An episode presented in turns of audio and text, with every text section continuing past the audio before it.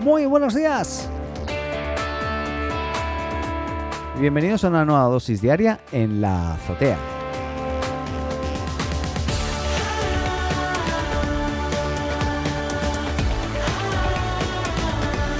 Y partimos este 20, 20 de noviembre, viernes, eh, partimos con todo el power y con, una noticia que, según The Washington Post confirma que a principios de diciembre ahora eh, está previsto que un grupo de fiscales generales eh, de, Estados Unidos presenten las demandas que ya estaban previstas antimonopolio contra Facebook.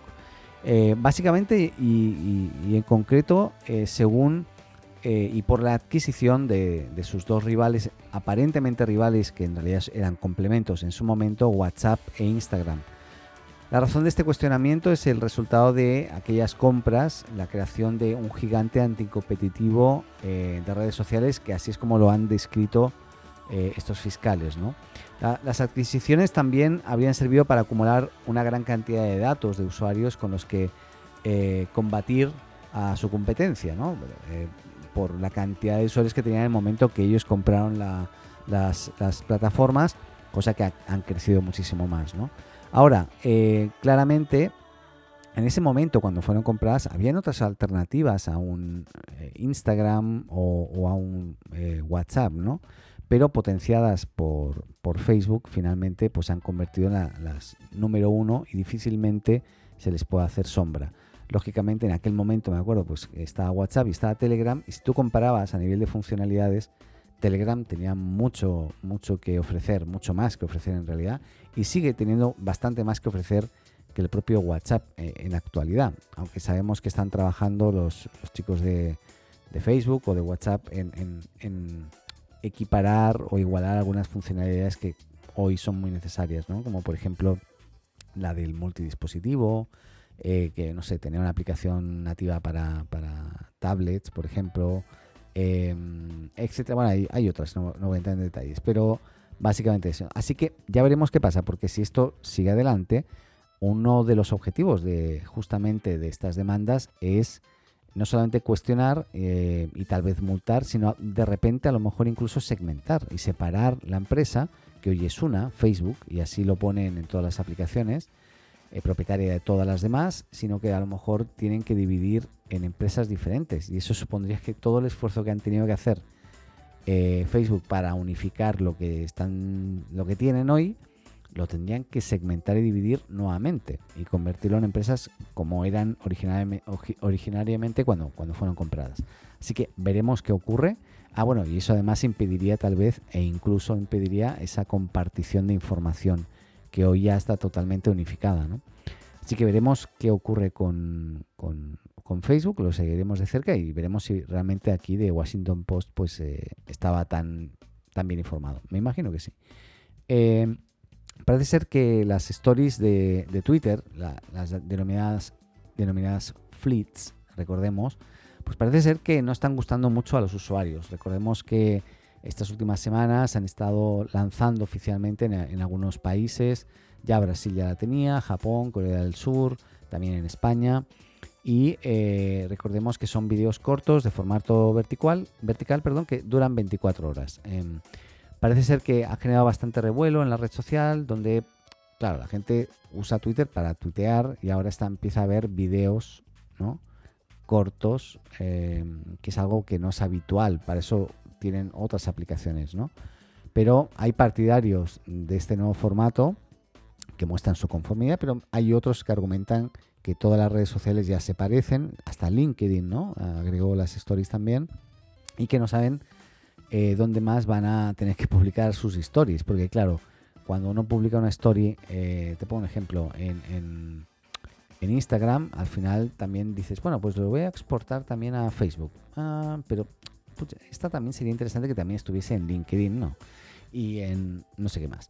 Así que entiendo a los usuarios y, empatizo, así que bueno, la verdad es un tema, ¿no? El tema de, las stories en este momento, lógicamente algo que está demostradísimo que convierte a nivel publicitario y a nivel de impacto y visión mucho más que otros tipos de contenido, ¿no? Pero hablando de las stories y de los fleets y, bueno, y de los problemas que, están teniendo con los usuarios y están viendo cómo hacer los ajustes necesarios para diferenciarse también un poco y también de algunos fallos que han tenido recientemente como que en Twitter no respetan totalmente la configuración y si tú, por ejemplo, bloqueaste a un usuario pero lo mencionas en, en una fleet, pues igualmente lo estás, le estás mencionando, o sea, le aparece al usuario, aunque te bloqueó, le aparece la mención que tú hiciste, ¿no? Entonces, eh, entiendo que son ajustes que tienen que hacer, pero igual se nota que han salido eh, de repente un poquito eh, deprisa y corriendo, ¿no?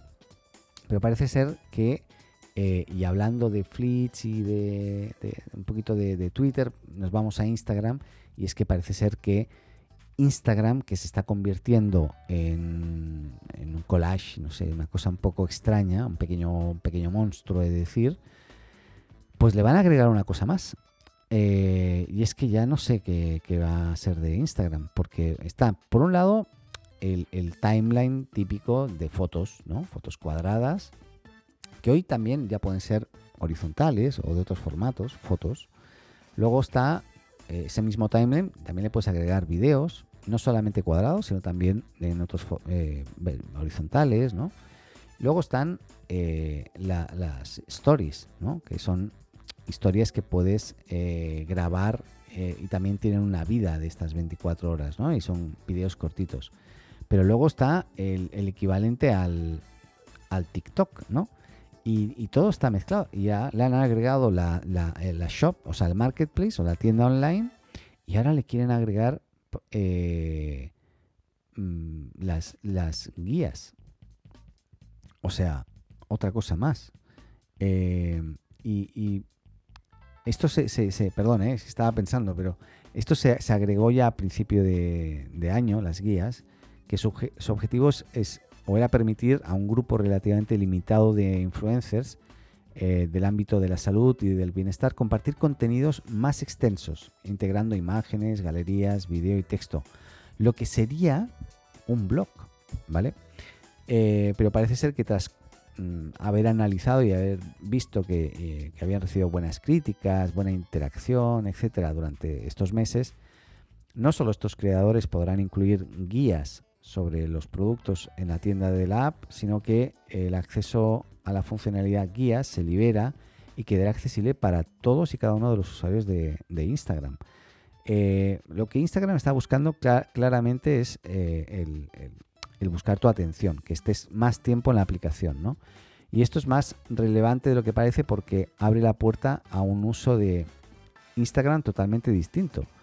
Eh, ya es distinto hoy con todo lo que hay, ¿no? Pero eh, en principio para ser una red que siempre había, se había caracterizado por, por, el tema visual, ahora nos podemos ir a, por el tema textual, ¿no? O sea, por, a por el formato de blog. No sé, yo ya no sé. O sea, yo sí soy partidario si hay una red social eh, de multicontenido, pero que, ya haya partido así, pues me parece bien que continúe así. Una red social o una plataforma donde yo lo que espero ver es imágenes, de repente que me aparezca mucho texto, a mí me puede eh, agobiar, ¿no? O creo que me podría molestar. Ya, ya hoy mismo ver la tienda ahí, esa tienda que tienen, ya me molesta. Yo creo que el tema de la tienda lo podrían haber hecho de otra forma, tal vez, no sé.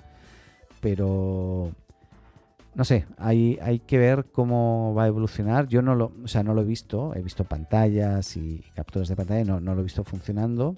Eh, pero creo que podría, si buscase a alguien que, que, tuviese esta funcionalidad, funcionalidad activa, pues me imagino que podría verlo, ¿no? Podría ver qué tipo de contenido se pueden generar. Claramente van eh, principalmente encabezados por una imagen eh, y luego ya texto con formato que permite además imágenes y videos en el texto. Entonces, insisto, un blog. Un blog dentro de Instagram. Como que me cuesta, me cuesta un poquito. Pero bueno, em, ¿qué más? Hablando de, de, cambios, bueno, eh, ahora Google eh, ya permite enviar dinero y lanzará cuentas bancarias en el 2021. Esto lo, comentábamos un poquito ayer, pero lo que, que no, comentamos era lo, de las cuentas bancarias. Y es que Google Pay que es el servicio para realizar pagos de Google, que no está en todos los países, por ejemplo en Chile no está, pero eh, ahora entre otras funcionalidades se puede o permite crear una cuenta corriente o enviar dinero a otros usuarios a través de la herramienta. Y, una cuenta corriente no es solamente una cuenta corriente, o sea, tener dinero en la billetera virtual, sino es crear una cuenta corriente real en, un banco, ¿no? En este caso. Entonces, eh, los usuarios podrán abrir desde Google Pay cuentas corrientes en bancos y tener acceso a tarjetas de crédito. Esto, lógicamente, insisto, no en todos los países y ya veremos cómo evoluciona, pero parece ser que eh, Google está apostando fuerte por esta, por esta aplicación de, sobre todo por el tema de los pagos online. Hoy en Latinoamérica al menos, donde estamos, eh, la que la rompe es Mercado Pago. Como ustedes sabrán, yo estuve trabajando un tiempo en Mercado Pago y yo creo que va a ser muy difícil que otros actores grandes se incorporen al mercado latinoamericano porque cada país tiene sus propias reglas. Eh, el ejemplo de Chile, clarísimo, con Transbank, ¿no? y muy difícilmente eh, va a llegar, no ha llegado ni PayPal a este nivel, de PayPal nativo, ¿no? que tú puedas pagar o comprar con pesos chilenos sin un intermediario. Eh, pues con Google Pay le pasaría algo muy parecido. Pero en otros países, en Europa, etcétera, claramente, seguramente sí va a tener mucho más sentido. De seguro en Estados Unidos, porque comentaba ayer, eh, pues ya se ha aliado con bancos como Citi, eh, el Seattle Bank, de Bank Mobile, el BMO, el BBVA en Estados Unidos, Green Dot y otros bancos. Entonces, eh, claramente en Estados Unidos sí que puede tener eh, un gran potencial y veremos cómo, evoluciona su billetera virtual, la de, la de Google. ¿no? Em, ¿Qué más? Sí, hay un tema interesante y es que YouTube eh, anunció ayer eh, una actualización de los términos y condiciones del, servicio de la plataforma que normalmente a ti te llegan y tú las aceptas o, en realidad no hay que aceptarlas, te llegan y ni, las lees, ¿no? Pero alguien se ha puesto a leerlas y parece ser que uno de los cambios que, ha, que introducirá ahora eh, en, la plataforma seguro no va a gustar a los pequeños creadores eh, y tampoco a la audiencia. Y es que a partir de ahora la plataforma de vídeos de Google ha determinado que puede poner anuncios en vídeos de canales que no pertenezcan al programa de partners de YouTube y eso va a significar que tampoco el, que, el que publicó el vídeo no va a ganar nada tampoco con eso. Simplemente va, van a pasar vídeos donde antes no habían. ¿no? Esto significa que sin preguntar a los creadores, YouTube puede ahora insertar anuncios en los vídeos, algo que ellos voluntariamente eh, no podían hacer hasta ahora al no pertenecer a, como, los eh, al YouTube Partner Program, ¿no? Básicamente. Así que nada, eh, vamos a, la verdad, vamos a ver qué pasa. Lógicamente, YouTube, eh, Google en general vive de la publicidad, claramente, y, hay que hay que explotar eso al máximo, ¿no? De alguna forma. Así que veremos qué, qué ocurre. Yo todavía la verdad no sé muy, muy bien distinguir estos que, son partners de los que no son y las publicidades. A mí me sale publicidad en todas partes, es decir. Pero a lo mejor el usuario final no se da tanta cuenta. El que se puede dar cuenta es el, que publicaba los vídeos y tenían pocos, pocas visitas y resulta que de repente ahora se da cuenta que sus vídeos son eh, interrumpidos por publicidad cuando antes no lo eran. Así que bueno, ya veremos qué, pasa con, con esto. Eh, otra cosa, y tiene que ver ahora con, Apple, en este caso con macOS Big Sur, eh, que como ya sabéis ya está disponible. Y aunque eh, el sistema se centra en su cambio conceptual de diseño, también la compatibilidad con, los chips M1 de, Apple, los, los ARM. También incluye algunas novedades algo ocultas en, en las aplicaciones que facilita en, su eh, de sistema y una de ellas es Mail. Y ahora cuenta con, aparte de un nuevo diseño que a mí me gusta pero no me encanta, yo sigo, llevo unos días ya, unos meses en realidad, usando MindStream como aplicación de correo, que es de un ex Apple, que lo que hizo, con un aspecto bastante similar al de Apple, hizo una aplicación de correo muy liviana, muy rápida, que a mí me, ha gustado mucho. Además funciona con, las notificaciones en tiempo real y el flujo en tiempo real de, de Google, ¿no? Para las cuentas de Gmail. Y la verdad, insisto, eh, me gustó mucho. Y intenté empezar con mail, pero a mí mail nunca me ha gustado. Como que me cuesta mucho eh, trabajar con mail. Pero bueno, mail lo que tiene ahora es una función nueva eh, que es como cómo redirigir correos en mail que, no, que no sean para ti. O sea, es una opción que básicamente lo que permite es enviar un mail recibido por error a nuestra cuenta al destinatario original sin necesidad de reenviar el correo en sí. Eh, que esto es lo que había que hacer ahora. O sea, te llega un mail que no era para ti, le tienes que decir reenviar, poner el mail del destinatario y enviar. Pero ¿qué pasaba cuando esto era muy frecuente? Tú no podías fácilmente establecer una regla, que decir, bueno, si me llega este correo, entonces lo reenvío. Esto lo puedes hacer desde Gmail directamente, pero es bastante complicado ya la funcionalidad está algo oculta en los menús, pero está dentro de mensajes, se llama redirigir y con ello eh, Mail permite que el destinatario original reciba el, contenido del mensaje sin que nosotros tengamos que reenviar el mensaje en sí. Lo más importante, toda la información que recibe el destinatario es la original, o sea, es como no es como un reenvío que te pone en la cabecera, sino te llega directamente el mail, ¿no? Es como que te hace una cosa un poco rara.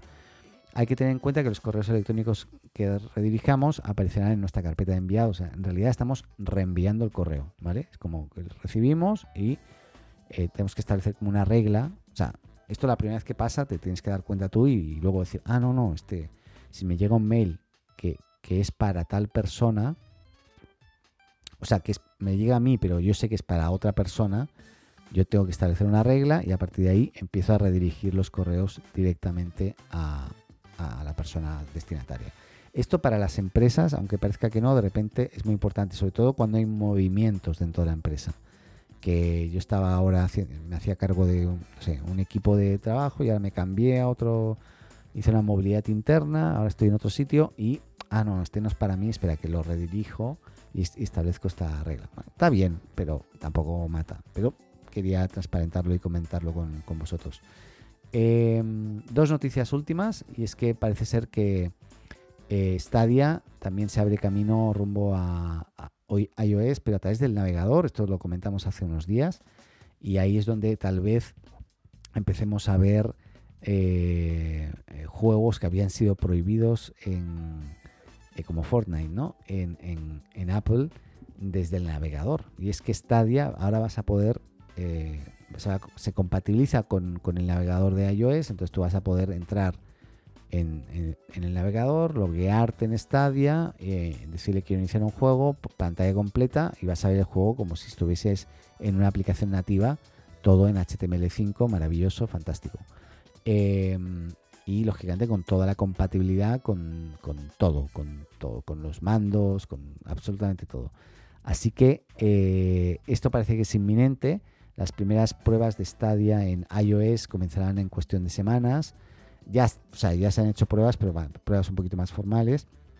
Y aunque Google no confirma eh, todavía la fecha exacta ni las regiones en las que tendrán acceso a esta beta, intuimos que serán en los mismos países en los que el servicio tiene presencia actualmente. Por ejemplo, en Chile no tienen, porque yo quería probar Stadia y no, no puedo desde Chile es una lástima. Pero nada, eh, muy interesante. Mm, abrirá un mundo porque además aquí ah, generará un tema contradictorio que veremos cómo se lo toma Apple. Pero claramente ahí Apple no puede rascar ni un, ni un, dólar porque eh, no es una aplicación que esté en la App Store, sino que será la gente que tendrá que saber que puede entrar a Google Stadia, a stadia.google.com, básicamente desde el Safari, y ahí podrán entrar y empezar ahí a jugar. Eh, y pagando la, cuota correspondiente directamente a Google sin intermediar en absoluto con, Apple. Así que veremos cómo evoluciona eso y qué ocurre. Y eh, quiero terminar hoy con dos noticias. Eh, una que habíamos hablado ya hace unos días del Observatorio Arecibo, Arecibo, perdón, Arecibo, no, Arecibo, perdón, en Puerto Rico. Recordemos que este, este este observatorio Arecibo es el histórico radiotelescopio, eh, como, comentaba en Puerto Rico, que ha sufrido en las últimas semanas dos roturas de cables que son gigantescos en, los últimos, las últimas semanas y que realmente son, es muy peligroso porque estos cables ya son irrecuperables, no se pueden volver a montar. Entonces, a, lo que están, están pensando es en. O sea, la reparación es imposible, por lo tanto, es un tema de seguridad. Dicen que la reparación podría poner en peligro las vidas humanas y lo que han dicho es que lo van a, desguazar. O sea, van a, sacar toda la, cúpula gregoriana, la plataforma suspendida en el aire con cables, el plato principal, todo esto fuera. Se van a mantener algunos instrumentos científicos eh, eh, en, este espacio, pero ahí me pierdo, no sé qué va a haber ahí, porque sin, toda la antena que hay. Esta antena, recordemos que lo que hace es recoger eh, sonidos del espacio, aparte, es un radiotelescopio, se llama. Entonces, bueno, ha sido históricamente ya como 60 años, 6 décadas, y, durante este tiempo ha sido una gigantesca, literal y metafóricamente, herramienta científica que ha permitido hacer grandes avances en la astronomía. Así que es una lástima, pero recordemos que actualmente el mayor radiotelescopio del mundo hoy está en China y se llama FAST. Así que bueno, continuaremos o se continuará pudiendo avanzar en la investigación con, FAST desde China. Y por otro lado, eh, quería comentar una anécdota que me pareció brutal, y es que eh, no sé si conoces Baidu. Eh, Baidu es una, es una plataforma de foros gigantesca, ¿no? pero está muy limitada al mercado chino, básicamente. Son miles de millones de usuarios. Y como ocurre en Facebook, muchas de las comunidades de esta web, eh, propiedad de Baidu, em, el mayor buscador de internet, perdón, de internet, como decía, eh, se estructuran en torno a gustos comunes de los participantes. Eh, y también hay otras, otros foros, otros canales de comunicación que también se basa, pero en este caso, en odios comunes. Pues parece ser que hay una, había un foro dentro de esta plataforma Em, en Baidu, que eh, tenía un foro de haters de una, de una, de una cantante china, ¿vale? Y resulta que un fan de esta cantante china, no voy a entrar en mucho detalle, pero eh, se infiltró, o sea, se infiltró, no, se, se, metió en este foro hace 10 años. O sea, llevaba 10 años metido en este foro de, de, haters de una cantante del cual él era fan. Él era un fan, pero acérrimo, ¿no?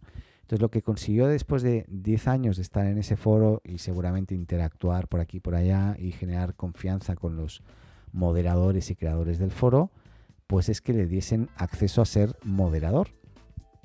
¿Y qué hizo este hombre cuando fue, eh, fue moderador? Pues eh, lo que hizo fue borrar 15.000 publicaciones eh, a lo largo de toda una semana antes de que detectaran eh, que, que, ella, o sea, que esta persona estaba haciendo esto. Lógicamente, además, fue esta misma persona quien lo comunicó a través de la plataforma que estaba haciendo esto, ¿no?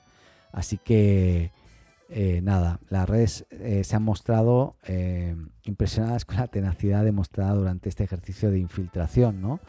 De, digital y, que, bueno, sorprendió bastante eh, porque la historia es sorprendente. O sea, un tipo eh, sabía claramente lo que quería hacer, que era, eh, pues nada, em, eliminar, si podía ser, si pudiese ser, pues ese, foro anti, anti victoria, se llamaba el, el foro, ¿no?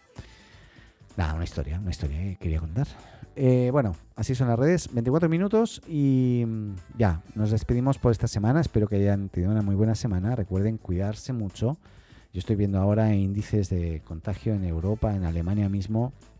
Se ha reactivado una locura esto del COVID, así que por favor manténganse a salvo, cuídense mucho, límpiense las manos, mascarillas siempre y, y eviten, eviten contagios, por favor. Cuídense y nos escuchamos próximamente aquí la semana próxima en la, en la dosis diaria en la azotea. Que esté muy bien. Adeu.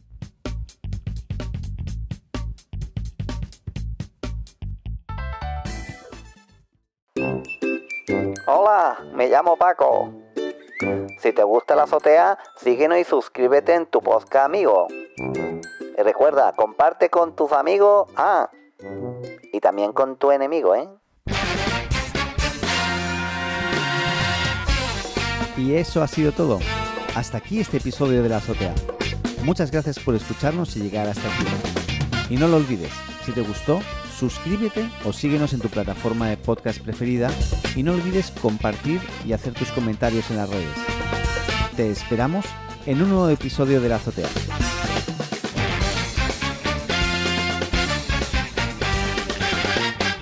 Adeu.